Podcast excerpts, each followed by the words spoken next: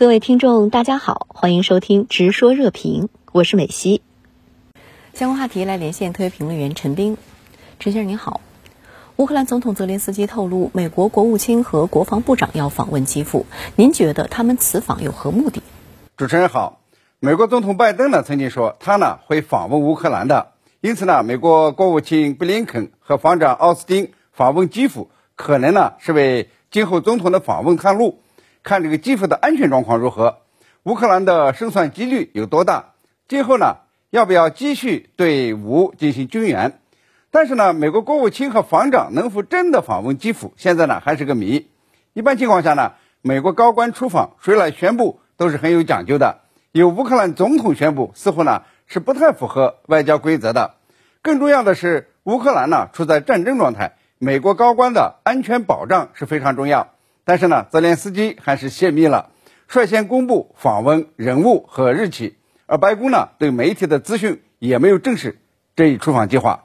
所以呢，布林肯和奥斯汀会不会在今天到达基辅，实际上呢是不确定的。值得关注的倒是为什么泽连斯基要泄密？一呢是缺乏外交经验，顺口呢就泄密了；二呢是显示美国对乌克兰的支持。两位高官呢同时访问基辅是够隆重的。三呢是要挟美国，说两位高官要访问基辅，那就不能不来，否则呢就是对乌克兰的不支持，甚至呢可能分化反俄联盟，也就是这个美欧联盟。面对俄乌军事冲突带来的经济后果，特别是美欧的高通胀，那么美欧呢又开始出现新的分歧。这个美国的高官呢，如果能够如期的到访，可以加强美欧团结，共同支持乌克兰继续战斗。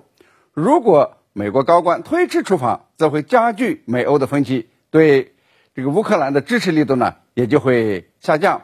所以我认为啊，主要的看点不在于美国高官访问基辅的目的是什么，而是要看他们呢能不能如期到访。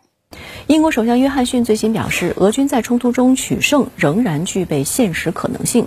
那这是否意味着西方对俄乌战局有新的看法？您如何看？在俄军攻克马里乌波尔以后，美西方对俄乌战争状态呢做出了重新的评估，尤其是俄军将领提出，不仅呢要解放东巴斯地区，还要攻克乌克兰南部地区，尤其是奥德萨，这样呢俄罗斯就可以控制整个沿海区域，把乌克兰呢逼成一个内陆国家。从俄军的攻势看呢，正在向乌东和乌南地区推进。我们也看到呀，不仅英国首相承认俄军取得胜利具备现实性，美国国务院发言人呢也说，从战场形势看，俄军正在赢得胜利，因此呢，需要美国和盟友啊继续给乌克兰输送武器弹药，从战略上击败俄罗斯。可以看出呢，这个英美啊做出这样有点泄气的话，一呢是为继续这个向乌克兰提供军援找理由。二是敦促美欧团结一致，不能够出现分裂；三呢是打预防针，要为乌克兰失败或者是出现了独立公投做好准备。俄乌军事冲突会是怎样的结局呢？现在还不太好说。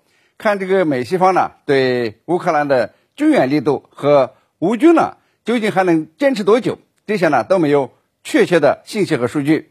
但是我觉得呀，这个俄乌军事冲突呢很可能是打打停停。停停打打，弄不好呢，就会变成欧洲的叙利亚，成为消耗俄罗斯的长期战争。好的，也谢谢陈先生跟我们共同在线分享您的观点，谢谢。